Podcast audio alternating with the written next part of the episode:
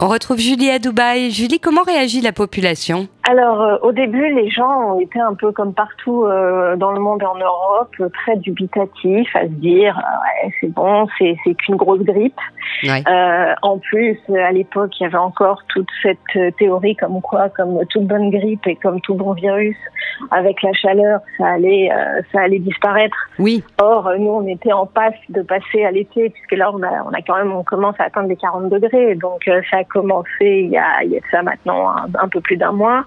Euh, on atteignait, on commençait à atteindre les 30 degrés. On s'est dit ici, ça va pas durer. Le virus, euh, il va pas faire long feu. Donc les gens au début euh, continuaient à vivre tranquillement. Et puis petit à petit, on a vu que c'était pas si simple que ça. Surtout que Dubaï est quand même un gros hub mm. en termes de comment de brassage des cultures, de brassage des populations qui traversent, parce que c'est un, des plus gros aéroports, surtout avec l'Asie qui, qui passe, qui transite énormément euh, par, par Dubaï pour, pour les voyages. Et c'est d'ailleurs comme ça aussi que le virus est arrivé par ici. C'est vrai qu'au début, donc euh, bon, tout le monde prenait ça un peu à la légère, et puis petit à petit, on a quand même senti qu'il se passait quelque chose. Et au final, beaucoup de gens sont retrouvés de près ou de loin, je pense, avec quelqu'un qui était touché. Et c'est ça aussi qui a, qui a eu une incidence. C'est-à-dire que moi-même et beaucoup de gens autour de moi, on était assez, euh, assez, assez cool en train de se dire bon, euh, ok, ben ça se passe bien, euh, tout est plutôt tranquille partout, et puis ici on est safe. Et en fait, quand mon mari donc est revenu avec et que j'ai annoncé à, plusieurs personnes qu'elles étaient, que si j'étais atteinte, elles étaient sans doute atteintes parce que je les avais vues trois jours avant, d'un seul coup, tous les gens, effectivement, ont commencé à prendre conscience qu'il se passait quelque chose euh, et que peut-être qu'ils pouvaient être atteints aussi.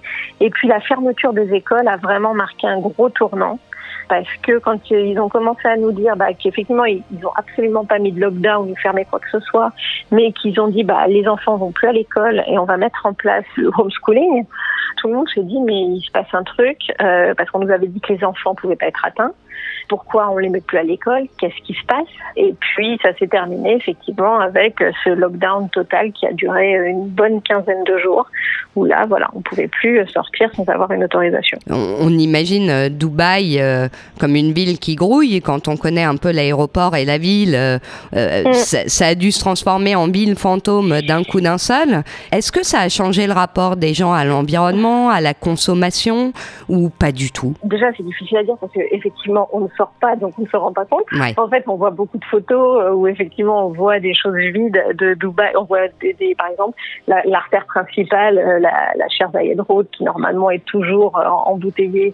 Bah, ah oui, on voit des photos où il n'y a plus rien, il n'y a plus de voitures, plus voilà, c'est ça, on s'en rend bien compte.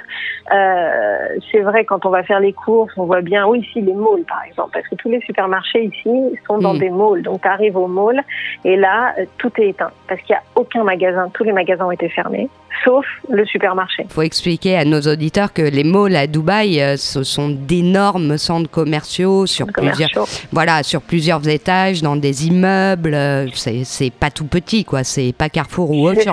Non, non, on a le plus grand centre commercial du monde euh, qui est à Dubaï parmi les records. Forcément, comme ici, il fait 40 degrés euh, pendant euh, 3 à 4 mois dans l'année euh, et très très chaud. C'est vrai qu'on vit pas mal en intérieur par moment dans l'année, un peu l'extrême inverse, euh, par exemple, de ce qu'on entend au sujet du Canada, où c'est pareil, les malls et tout ça, parce qu'on vit, parce qu'il fait froid. Bah, nous, on vit dans les malls parce qu'il fait chaud. Mm. Et c'est un petit peu cet état d'esprit. Donc, il y a beaucoup de choses. La plupart des choses sont dans les malls. Et ouais, et du coup, là, tout est fermé, à part juste donc ce supermarché, on rentre, il fait tout noir, ça fait très bizarre.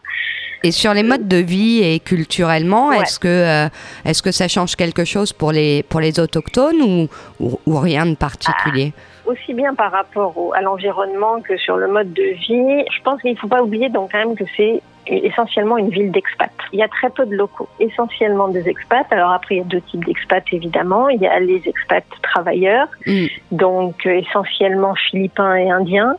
Euh, ou pakistanais, et puis euh, les expats euh, en col blanc euh, européens, occidentaux. Mhm. donc c'est déjà deux modes de fonctionnement qui sont totalement différents. Les premiers ont plus subi les choses, évidemment, parce que comme dans beaucoup de pays, bah, ce qui se passe, c'est que cette population de travailleurs subit l'impact. Ce sont des gens qui travaillent dans la construction ou ouais. voilà, même ce qu'on appelle les maids, donc les, les, c'est des femmes de ménage. c'est pas des femmes de ménage, c'est l'équivalent une bonne voilà, une gouvernante ou une bonne en France. Donc c'est pas, ils ont de petits salaires, ils sont très dépendants de ça et la, la plupart de cet argent va à leur famille euh, dans leur pays et, euh, et ces gens-là ont subi plein fouet. Ils n'ont pas en plus le même accès à euh, l'information et ne se rendaient pas forcément compte de ce qui se passait. Oui, pour euh, expliquer juste peut-être euh, à Doha, essentiellement au Qatar, ces populations-là qui viennent de Singapour, des Philippines, sont très souvent parquées dans des baraquements qui laissent à désirer. Voilà, ce qui n'est pas le cas à Dubaï. C'est vrai que du coup, malgré tout, ils se retrouvaient à plus pouvoir aller travailler, certains, ou à ne pas en tout cas, il y a quand même cette et c'est vrai qu'un certain nombre d'entre eux ont dû euh, quand même attraper le virus, ne sachant pas forcément, n'allant pas voir forcément le médecin de la même façon, avec autant de facilité. Euh, et puis quand il y en a un qui l'a, bah, évidemment, euh, la propagation est beaucoup plus rapide pour les expats euh, dits occidentaux euh, ou même les moyen-orientaux qui viennent du Liban, mhm. de Jordanie, euh, d'Égypte et tout ça, c'est un peu différent. Alors oui, nous il y a deux, il y a, il y a un nouveau phénomène qui vient de s'ajouter et qui a sans doute aidé au début du déconfinement, c'est qu'en plus on vient de rentrer dans le Ramadan. Et effectivement, ça c'était une grosse angoisse pour ces populations-là aussi parce que c'était comment fêter le Ramadan seul, quoi. Enfin, c'est inenvisageable. Même dans, hmm se partage, on fait les iftars, ces choses-là. Bon, alors là, on peut pas les faire parce que on peut pas les faire dans les restaurants, mais c'est ce qui a aidé, je pense, au déconfinement parce que maintenant, on a le droit de, se de recevoir cinq personnes à la maison. C'est énorme, mais il faut normalement que ce soit officiellement de la famille. Certains ont pu ou ont choisi d'ailleurs de rentrer euh, dans leur pays euh, respectif, de retourner dans leur pays respectif le temps du Covid, mais sachant qu'aujourd'hui, ils peuvent pas revenir. Quand on voit les chiffres de la France versus Dubaï, c'était peut-être pas la bonne option les Français, euh, en grande partie, sont restés, ils n'ont pas du tout, du tout voulu rentrer, oui, entre autres pour ces raisons-là, parce qu'ici, c'est très bien géré, alors qu'on sait qu'en France, c'est un peu, c'est l'hécatombe, quoi. Un immense merci, euh, Julie, d'être venue nous parler sur Sortie de secours. Avec plaisir. Merci beaucoup, à très vite. Sortie de secours.